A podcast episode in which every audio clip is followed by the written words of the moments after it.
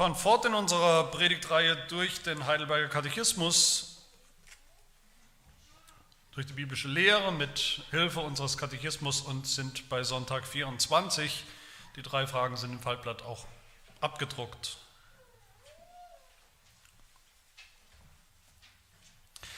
Frage 62. Warum können unsere guten Werke uns nicht ganz oder teilweise vor Gott gerecht machen? Antwort, weil die Gerechtigkeit, die vor Gottes Gericht bestehen soll, absolut vollkommen sein und Gottes Gesetz ganz und gar entsprechen muss. Aber selbst unsere besten Werke sind in diesem Leben alle unvollkommen und mit Sünden befleckt. Frage 63, verdienen unsere guten Werke denn nichts, obwohl Gott sie doch in diesem und im zukünftigen Leben belohnen will? Die Antwort, die Belohnung geschieht nicht aus Verdienst, sondern aus Gnade. Frage 64, macht diese Lehre die Menschen nicht leichtfertig und gewissenlos? Nein, denn es ist unmöglich, dass die, die Christus durch wahren Glauben eingepflanzt sind, nicht die Frucht der Dankbarkeit bringen.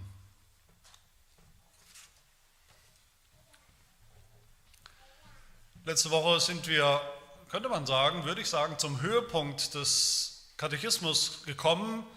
Über viele Wochen haben wir uns den Inhalt des christlichen Glaubens mit dem apostolischen Glaubensbekenntnis angeschaut und dann kam wir letzte Woche zu der großen Frage, was bringt das alles, wenn man das glaubt? Und die Antwort war nichts weniger als, so sind wir gerecht vor Gott. Gerettet, könnte man sagen.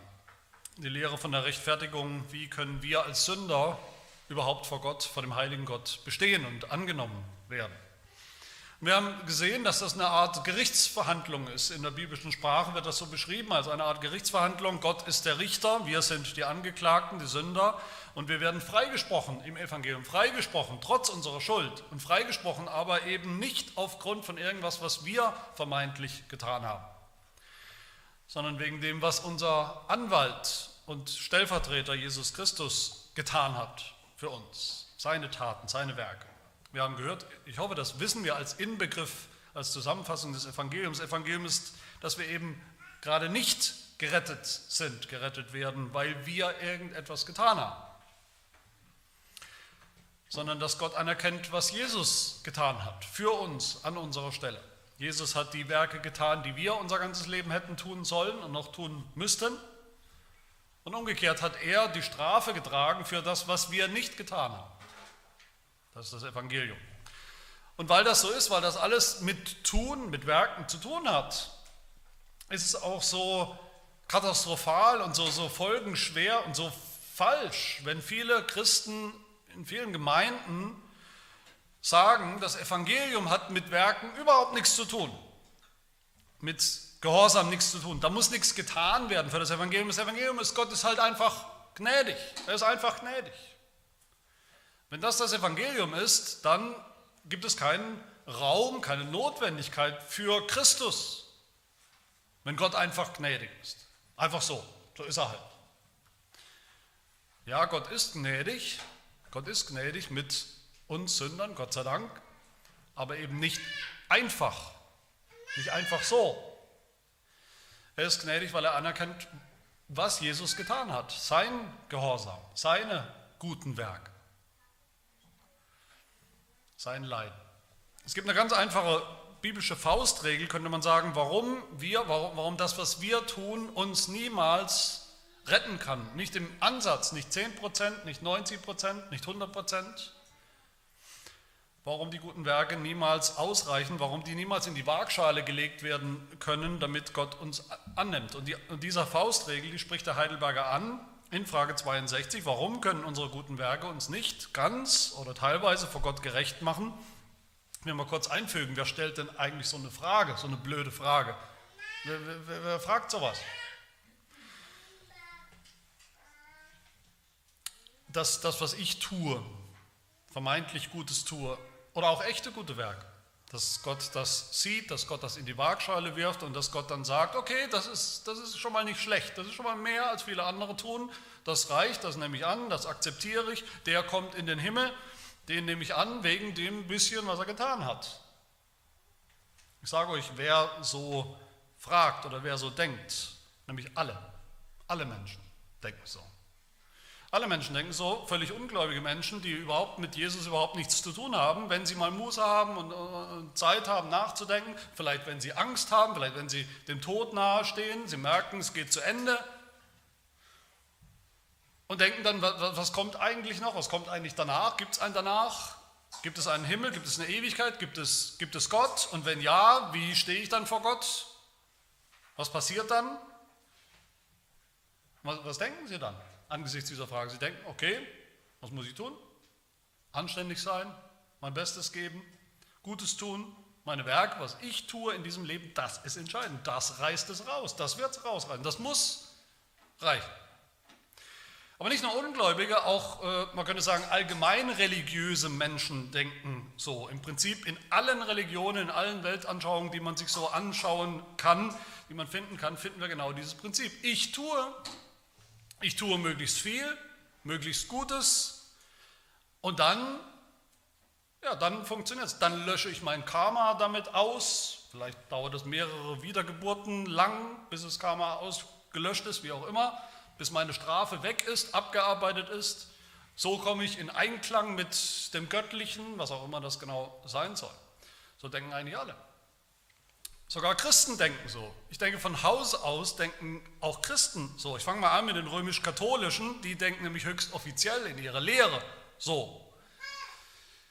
Die sagen, natürlich sind meine Werke, die Werke der Gläubigen, was auch immer ich tue als Gläubiger, natürlich ist das unvollkommen, das bleibt immer unvollkommen, aber es sind doch echte Werke und die sind ganz schön wichtig und die sind ganz schön gut. Und Gott schaut auf diese Werke, vermischt mit den echten guten Werken von den Heiligen, also im katholischen Sinn, den echten Heiligen, die heilig gesprochen sind, das zählt dann auch. Und zusammen vermischt reicht das für Gott. Das nimmt er dann an. Was ich getan habe, vermischt mit den echten Heiligen, das ist sozusagen die Mischkalkulation der Erlösung. Ich muss leider sagen, selbst evangelische Christen, selbst wir Reformierte denken immer wieder so. Alle Christen fallen gerne immer wieder zurück in dieses Denken. Wir sagen das so nicht, das wissen wir hoffentlich besser, dass man das nicht so sagt. Wir wissen, Gott nimmt mich nicht an, Gott vergibt mir nicht, Gott liebt mich nicht, Gott rettet mich nicht, weil ich irgendwas tue, weil ich gute Werke tue. Das reicht nicht, das wissen wir. Aber als Christen leben wir so oft doch nach genau diesem Prinzip, nach diesem Prinzip von, von Werke tun. Wie im Leben übrigens auch, im Leben kennen wir das auch, also im, im ganz normalen Leben im Alltag, vielleicht jemand schenkt uns was, jemand schenkt uns überraschend ein Geschenk, mit dem wir nicht gerechnet haben. Der erwartet auch gar nichts dafür, aber irgendwie können wir es nicht so richtig auf uns sitzen lassen, einfach so unmotiviert ein Geschenk einseitig bekommen zu haben. Da müssen wir doch auch schon mindestens was zurückschenken bei nächster Gelegenheit. Wir müssen uns wenigstens beweisen, dass wir das auch irgendwie verdient haben durch das, was wir jetzt in Zukunft tun. Wir fühlen uns verpflichtet. Wir wollen irgendwas zurück zahlen. Die meisten von uns jedenfalls. Deshalb sagt der Heidelberger hier, wie ich finde, sehr, sehr weise. Er sagt in der, in der Frage, wenn man genau hinschaut, warum können unsere guten Werke uns nicht ganz oder teilweise, das wäre doch eine Idee, teilweise vor Gott gerecht machen. Ganz nicht, das wissen wir alle, hoffentlich. Aber doch wenigstens teilweise, so vielleicht hinterher, so ein bisschen wenigstens, so, so, so ein paar Prozentpunkte. Okay, gerettet aus Gnade, dass ich gerettet bin aus Gnade, aber das und ob ich möglicherweise gerettet bleibe bis zum Schluss, da kommen jetzt doch unsere Werke ins Spiel. Doch eine Mischkalkulation. Wir müssen Gottes Gnade schon irgendwie jetzt auch beantworten, ergänzen, sichern, zurückzahlen. Wir müssen Gott schon deutlich machen, wenigstens, dass es sich für ihn irgendwie gelohnt hat, uns gnädig zu sein, uns zu erretten. Dass er uns angenommen hat, dass er sich nicht getäuscht hat in uns. Gnade ist vielleicht 95 Prozent, Gnade ist vielleicht 97 Prozent, so evangelisch sind wir wahrscheinlich, aber die 1 bis 3 Prozent, das ist dann doch noch der Teil, den wir beitragen müssen so leben wir zumindest oft nach diesem Prinzip, nach diesem Denken. Und sag mir nicht, ich würde nicht die Hand ins Feuer legen, dass kein Reformierter jemals so gedacht hat. oder so gelebt hat. Als Motivation dafür, im Alltag wenigstens so ein bisschen besser zu sein. Das ist die große Ironie eigentlich mit der Gnade. Das ist ironisch, das ist eine Ironie der Gnade. Als Ungläubige haben wir ein Problem damit, dass wir Gnade brauchen. Das geht gegen unseren Stolz. Ich brauche doch keine Gnade, ich kriege das schon hin. Wir schaffen das als Ungläubige. Als Gläubige, da wissen wir, dass wir Gnade brauchen, aber wir, wenn, wir sie dann wenn wir sie dann bekommen haben, dann haben wir ein Problem damit, dass sie völlig kostenlos ist und wir fangen ständig an, uns zu beweisen und sie festhalten zu wollen und, und, und wieder gut zu machen und zurückzahlen zu wollen. Uns zu bewähren, uns verdient zu machen für diese Gnade.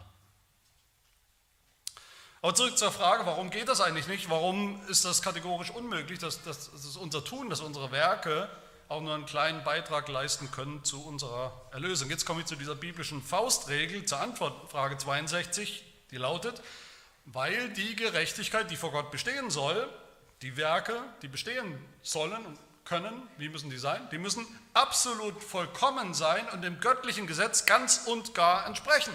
Also, was der Heidelberger sagen will, ist, wenn schon Werke, wenn ich in irgendeinem Sinn mit meinen Werken vor Gott irgendwas erwirken will, wenn ich damit anfangen will, wenn das die Basis sein soll,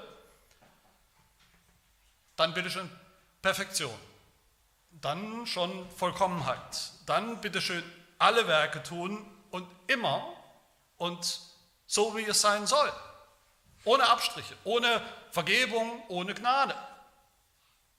Vollkommener Gehorsam zu jeder Zeit. Das ist der erste Gedanke hier, Frage 62. Das erinnert uns an ein, ein, biblisches Prinzip. Können denn unsere Werke uns nicht ganz oder teilweise vor Gott gerecht machen? Eigentlich müsste man sagen, die Antwort, die erste Antwort der Bibel lautet auf diese Frage, doch können sie. Man könnte sagen, mit der Antwort des Heidelbergers, die Gerechtigkeit, die vor Gottes Gericht, äh, Gericht bestehen soll, die muss eben nur, nur in Anführungsstrichen, absolut vollkommen sein, Gottes Gesetz ganz und gar entsprechen, dann würde das funktionieren. Das heißt, wenn es möglich wäre, wenn ein Mensch vollkommen gehorsam wäre, seine Gottes Gebote halten würde, immer einfach normal im Einklang mit Gottes Willen leben würde, dann wäre er doch durch sein Tun, durch seine Werke gerecht vor Gott und angenommen bei Gott.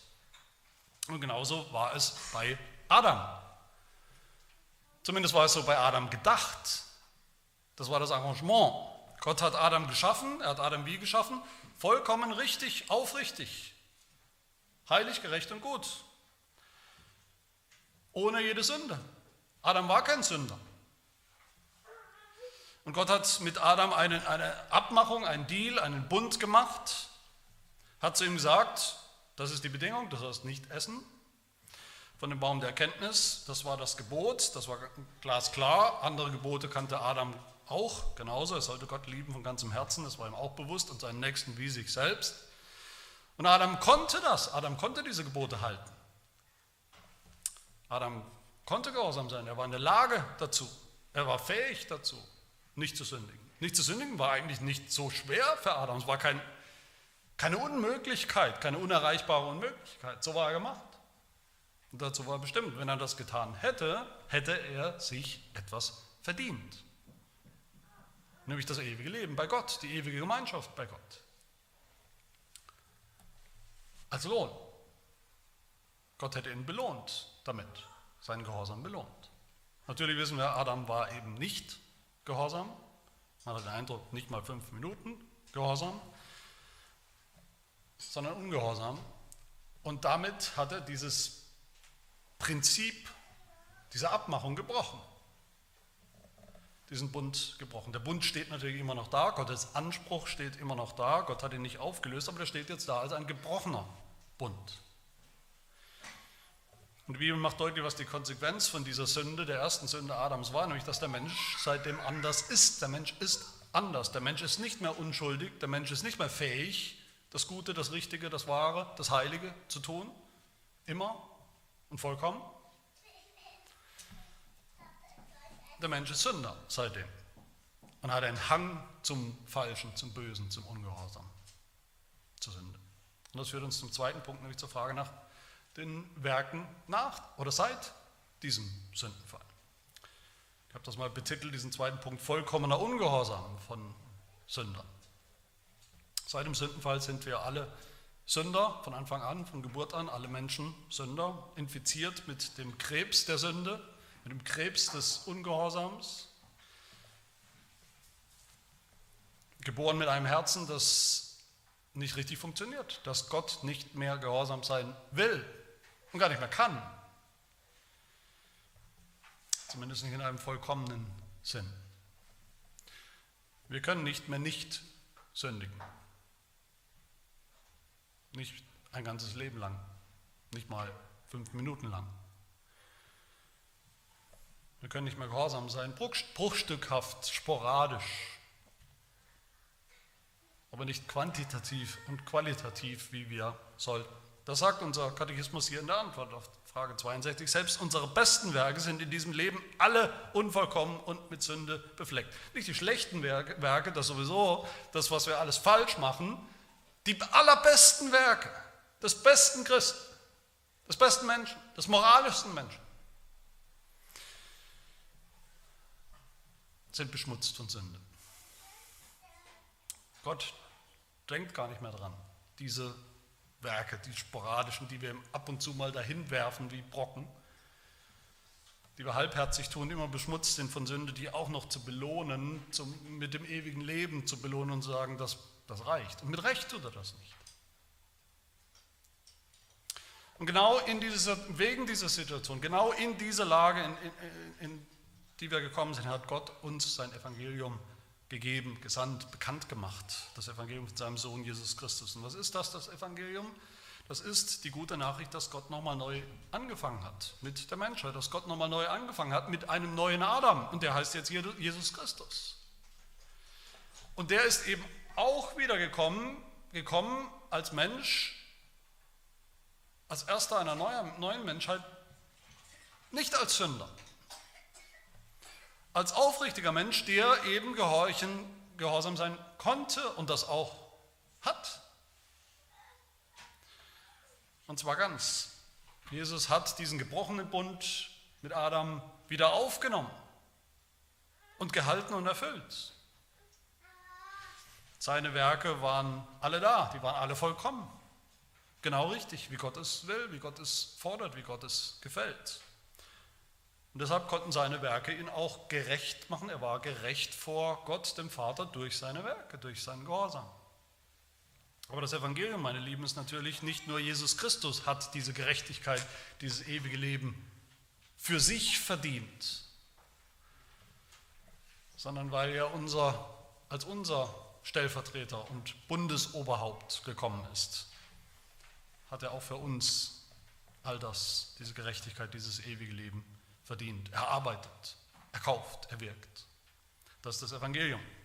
Das Evangelium von der Rechtfertigung aus Gnade allein durch den Glauben an, woran? An den Gehorsam Jesu, an seinem, seine Werke, seinen Gehorsam. Aber leider immer, wenn das Evangelium so gesagt wird, so gepredigt oder ja, gepredigt wird, dann gibt es Menschen, die sagen, okay, wenn das so ist, wenn wir gerettet werden, völlig ohne Werke, die Werke, die taugen sowieso nichts, unsere Werke taugen nichts, wenn wir gerettet werden nur durch das, was Jesus getan hat, durch seine Werke, warum sollen wir jetzt noch danach, im Nachhinein, überhaupt noch irgendwie anfangen mit irgendwelchen Werken, guten Werken? Das ist alles immer irgendwie suspekt für viele. Katholiken haben ein Problem mit dieser Lehre. Von ihnen kommt, also diese Lehre, die biblische Lehre von der Rechtfertigung von katholischer Seite kommt immer wieder, bis heute, seit 500 Jahren, dieser Einwand, eigentlich fast wortwörtlich, wie er in Frage 64 steht. Macht diese Lehre, dieses Evangelium, diese, dieses, diese Version des Evangeliums, Rechtfertigung aus Glauben allein, macht diese Lehre Menschen nicht leichtfertig und gewissenlos. Das ist immer die katholische Angst. Und ich denke, in jedem von uns steckt auch so ein kleiner Katholik, der auch so denkt. Okay, gar kein Werk vor Gott, das wir tun, bringt irgendwas fürs Heil. Warum soll ich dann überhaupt noch als Christ irgendwelche guten Werke tun? Macht diese Rechtfertigung Aus Gnade allein macht das nicht in Wirklichkeit Menschen, die stinkefaul sind, die nichts, gar nichts tun, macht uns das nicht zu Christen, die nur immer alles auf Gnade schieben und dann eben leben wie die schlimmsten Heiden. Und manche tun das dann auch und halten sich immer noch für Christen. Und das führt mich zum letzten Gedanken hier, und zwar zur Rolle, zur Motivation für gute Werke in unserem Leben als Christen, für die, die schon erlöst sind, gläubig sind. Das ist der unvollkommene Gehorsam der Gläubigen. Ich will jetzt mal ganz deutlich machen, worum es hier geht in der letzten Frage. Es geht um die Frage, wenn schon alles bezahlt ist von Jesus Christus, warum sollen wir uns dann noch bemühen und tun? Wenn Jesus schon alle Werke getan hat, warum sollten wir noch gute Werke tun, was Gutes tun? Wenn unsere Werke, selbst die besten, sowieso unvollkommen sind, so befleckt mit Sünde sind, warum dann überhaupt anfangen damit? Und wenn wir sie schon tun, wenigstens ein paar gute Taten, Werke, manchmal ab und zu, werden wir dann wenigstens belohnt dafür? Lohnt sich wirklich? Bringt es was? Und der Heidelberger gibt uns hier vier biblische Gründe oder Motivationen, warum wir trotzdem unbedingt auf jeden Fall gute Werke tun als Gläubige. Auch wenn sie uns nicht retten können. Auch nicht ein Prozent und nicht ein halbes Prozent. Gar nicht. Und diese vier Motivationen, die will ich euch heute mitgeben. Der erste, der erste Grund, wir tun gute Werke, weil wir gar nicht anders können als Gläubige. Der Heidelberger sagt, Antwort zu Frage 64, es ist unmöglich, dass Menschen, die Christus durch wahren Glauben eingepflanzt sind, nicht Frucht der Dankbarkeit bringen. Das ist unmöglich. Warum ist es unmöglich? Weil wir andere Menschen sind, veränderte Menschen sind durch das, was Gott in uns getan hat im Evangelium, durch das, was der Heilige Geist in uns getan hat, in uns verändert hat, in unserem Wesen, weil wir jetzt gläubige Menschen sind, weil wir jetzt im Prinzip geistliche Menschen sind, regiert und angetrieben vom Heiligen Geist, der in uns ist und wohnt und wirkt. Von dieser Unmöglichkeit, von der spricht der Apostel Paulus immer wieder, zum Beispiel Römer, Römer 6, Römerbrief Kapitel 6, wo er sagt, sollen wir, die Gläubigen, sprich Gläubigen, sollen wir in der Sünde verharren, in der Sünde weitermachen, damit das Maß der Gnade dann voll wird? Das sei ferne, sagt Paulus. Das ist völlig unmöglich, das ist völlig undenkbar für Paulus. Das kann nicht sein, das geht gar nicht. Er sagt weiter, wie sollten wir, die wir doch der Sünde gestorben sind, noch in ihr leben? Das funktioniert nicht, das kann nicht sein. Und das ist ein geistliches Gesetz. Wir sind neu, deshalb leben wir neu und anders. Wo wahrer Glaube ist, da ist auch Frucht des Glaubens, nämlich Gehorsam. Ein neues Leben. Es ist völlig unmöglich, dass es anders sein könnte. Das gibt es nicht. Dieselbe Gnade, die uns einmal gerettet hat, dieselbe Gnade hat uns auch verändert, schon. So dass es gar nicht mehr denkbar ist für uns, dass wir einfach im selben rebellischen Ungehorsam gegenüber Gott leben wie, wie früher. Wir sind jetzt Kinder Gottes, des Vaters. Wir sind angenommen, wir sind adoptiert in seine Familie, wir sind geliebt, wir sind gerettet. Wir können gar nicht anders, als jetzt als diese Kinder Gottes auch zu leben als Teil der Familie Gottes zu leben. Es geht nicht anders. Wie ein Fisch im Wasser, wie, wie ein äh, Vogel in der Luft. Unser neues Wesen ist so. Unser neues Wesen ist, wir sind Kinder Gottes und Kinder Gottes, die lieben Gott und die lieben den Nächsten. Dass wir das wollen, das ist unserem neuen Herzen eingeprägt und eingegeben. Das ist das Prinzip. Natürlich bleibt das unvollkommen. Auch im neuen Leben, im gläubigen Leben, im geistigen Leben, das bleibt unvollkommen. Unsere besten Werke bleiben von Sünde beschmutzt. Aber, und damit sind wir bei der zweiten Motivation, die erste, was wir sind neu, wir können gar nicht anders, als Gott gehorsam sein zu wollen, auch wenn es unvollkommen bleibt. Aber die zweite Motivation ist, diese Unvollkommenheit ist jetzt kein Problem mehr. Ja, unsere guten Werke, die besten Werke bleiben unvollkommen, mangelhaft, heute noch, in 20 Jahren, in 50 Jahren auch noch, bis zum Ende unseres Lebens, das wissen wir alle. Aber Gott schaut durch Christus auf alles, was wir tun, auf unsere Werke, auf unseren Gehorsam. Wie durch eine Brille, durch die Brille von seinem perfekten, vollkommenen Gehorsam. So schaut Gott auf das, was wir tun. Wir versuchen, wir versuchen vielleicht auch mal, geben uns Mühe, auch mal einen Feind, einen, der uns wirklich Böses will, den wir nicht leiden können, dem einfach mal was Gutes zu tun, völlig unverdient. Wir versuchen unseren Feind zu lieben, unvollkommen bei jedem von uns. Aber Gott schaut durch die Brille Jesu, der seine Feinde immer perfekt geliebt hat. Bis zum Kreuz, bis zum Tod. Wir versuchen vielleicht sexuell Versuchung zu widerstehen, sexuell rein zu leben, rein zu bleiben, bis wir in die Ehe eingehen und auch in der Ehe.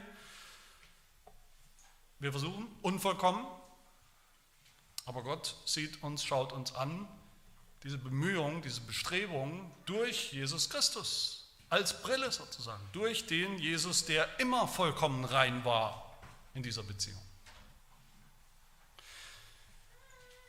Ja, wir lieben Gott, wir wollen Gott lieben, wir wollen Gott ehren, wir wollen Gott anbeten mit der richtigen Haltung, auch das bleibt unvollkommen in diesem Leben. Und das tut uns leid und das frustriert uns. Aber Gott schaut uns an in seinem Sohn, der ihn immer vollkommen geliebt und angebetet und geehrt hat. Unsere Heiligung, unser Gehorsam ist ständig unvollkommen, mangelhaft, sehr mangelhaft. Aber das ist jetzt kein Problem mehr, das unsere Existenz bedroht, unsere Beziehung zum Vater bedroht. Das heißt nicht, dass Sünde kein Problem mehr ist. Wenn unsere kleinen Kinder, wenn wir als Eltern, wenn unsere kleinen Kinder radikal ungehorsam sind, irgendwas, was wir gerade gesagt haben, sie machen genau das Gegenteil, sie machen immer wieder genau das Gegenteil, dann ist das ein Problem, dann ist das was, was wir ansprechen als Eltern. Natürlich müssen wir das ansprechen. Das tolerieren, tolerieren wir nicht einfach so. Aber dann ist auch irgendwann wieder gut. Das stellt nicht in Frage, dass sie unsere Kinder sind oder ob sie es denn noch bleiben können. Oder wie lange noch? Das stellt nicht in Frage, dass wir sie lieben. Stellt auch nicht mal in Frage, dass sie vielleicht als Kinder generell trotzdem auf einem guten Weg sind, obwohl sie das gerade so gemacht haben. Dass sie auch manchmal tatsächlich echt gehorsam sind, auch wenn sie manchmal es nicht sind. In uns allen steckt, glaube ich, so, so ein kleiner äh, Perfektionist, der denkt, naja, wenn ich es eh nicht äh, vollkommen schaffe, immer gehorsam zu sein, so wie es Gott will, ja, dann lasse ich es gleich bleiben, bringt ja sowieso nichts. Damit anzufangen, so ein bisschen. Aber es ist nicht biblisches Denken. Das Evangelium ist, wir als Christen, als Gläubige, als Kinder Gottes, wir dürfen und wir sollen jetzt mit voller Kraft voraus unvollkommen das tun, was wir tun sollen. Unvollkommen gehorchen.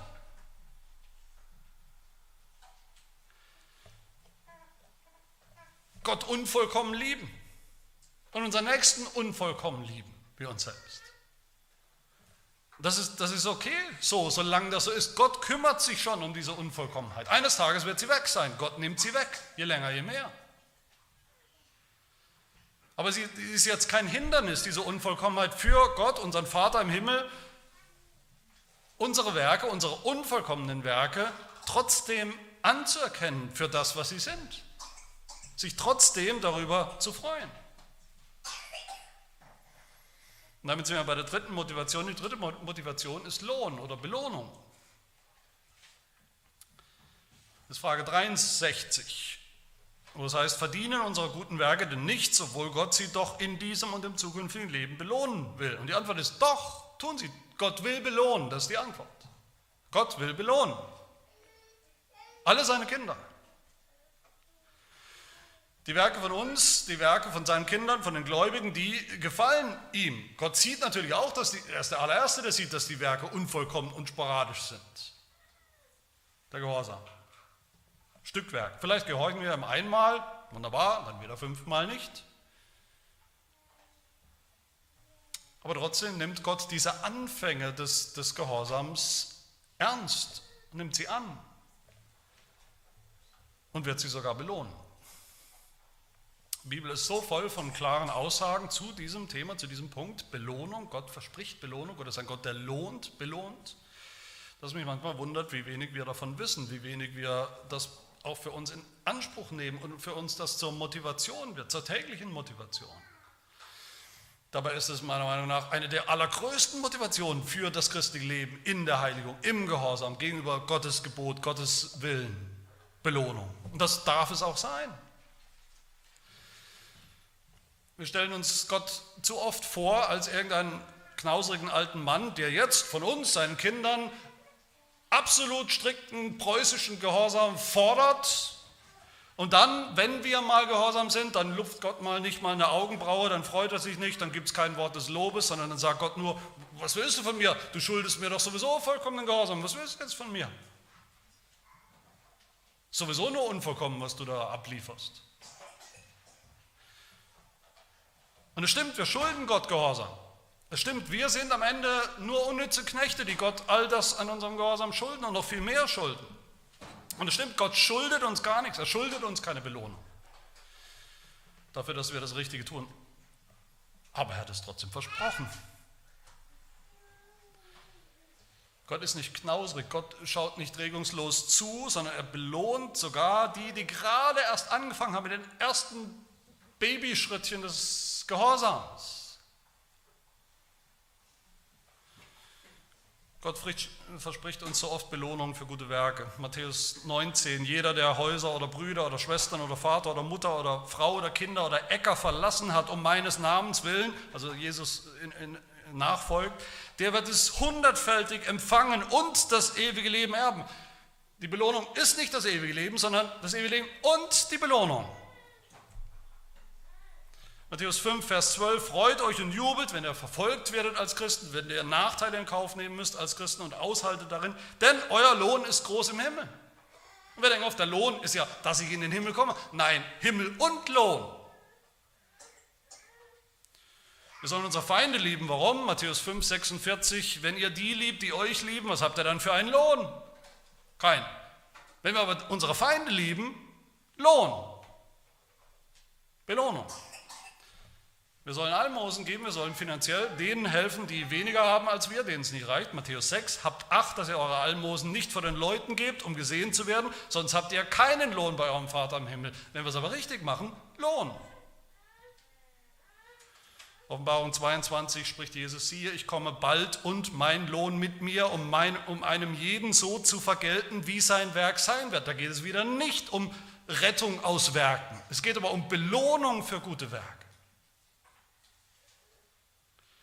Gott hat versprochen, unsere unvollkommenen Werke, unseren unvollkommenen stückweise, Stück, bruchstückhaften Gehorsam zu belohnen, ohne jeden Zweifel. In diesem Leben und darüber hinaus, im Himmel.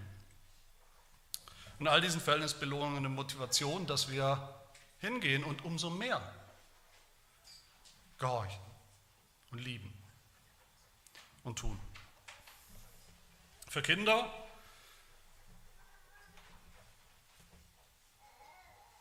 ist Belohnung, eine Belohnung in Aussicht zu haben, ist immer eine Motivation, oder nicht? Das wissen alle Eltern. Das ist eine Motivation für, dafür, dass sie das Richtige machen. Auch für Kinder Gottes auch. Für Kinder Gottes darf und soll es das auch sein. Und damit sind wir bei der letzten Motivation, der vierten. Die vierte Motivation, gute Werke zu tun, das ist einfach der richtige und normale Umgang mit dem Vater im Himmel, der Umgang zwischen Vater und dem Vater und seinen Kindern oder uns Kindern mit unserem Vater im Himmel. Gott ist ein Gott, der gerne belohnt. Aber er ist ein Gott, der rein gar nichts, der uns rein gar nichts schuldet. Und das verwechseln wir oft. Das ist der subtile Unterschied, der kleine, aber feine Unterschied hier in Frage 63, wo es heißt, verdienen unsere guten Werke denn nichts, obwohl Gott sie doch belohnen will? Nein, unsere Werke, unsere, unsere guten Werke, auch die besten, die wir tun als Christen, verdienen rein gar nichts. Sie verdienen nichts. Wir können uns nichts verdienen bei Gott, nichts einfordern von Gott. Gott schuldet uns nichts. Wir schulden ihm alles, aber er schuldet uns nichts. Wir schulden ihm eigentlich perfekten Gehorsam.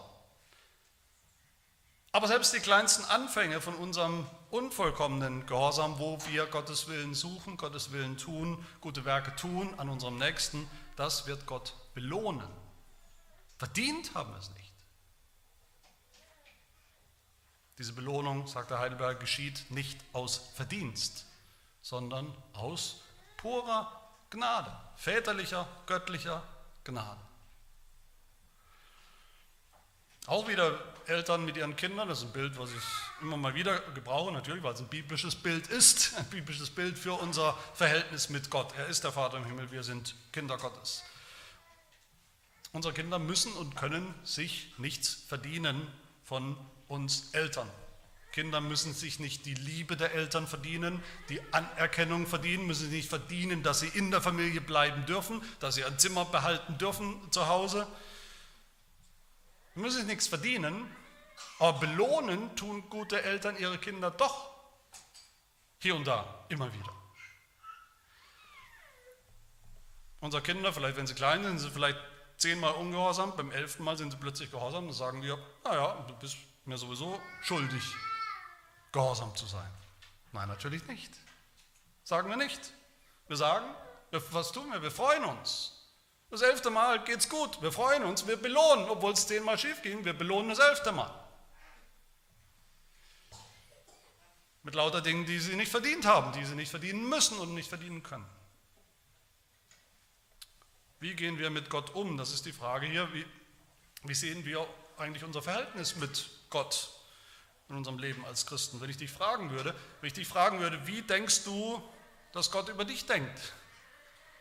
Vielleicht denken wir gar nicht so oft darüber nach, aber wir alle leben als Christen mit einem, einer bestimmten Denkweise. Wir denken, wie Gott vielleicht möglicherweise über mich denkt. Und was wäre dann äh, deine Antwort auf diese Frage? Wie denkt Gott über dich? Denkst du, dass er dich annimmt, vielleicht, dass er dich annimmt als dein Kind, als sein Kind, als Kind Gottes, hoffentlich irgendwann, wenn es gut geht, weil ich doch so viel tue und mich bemühe?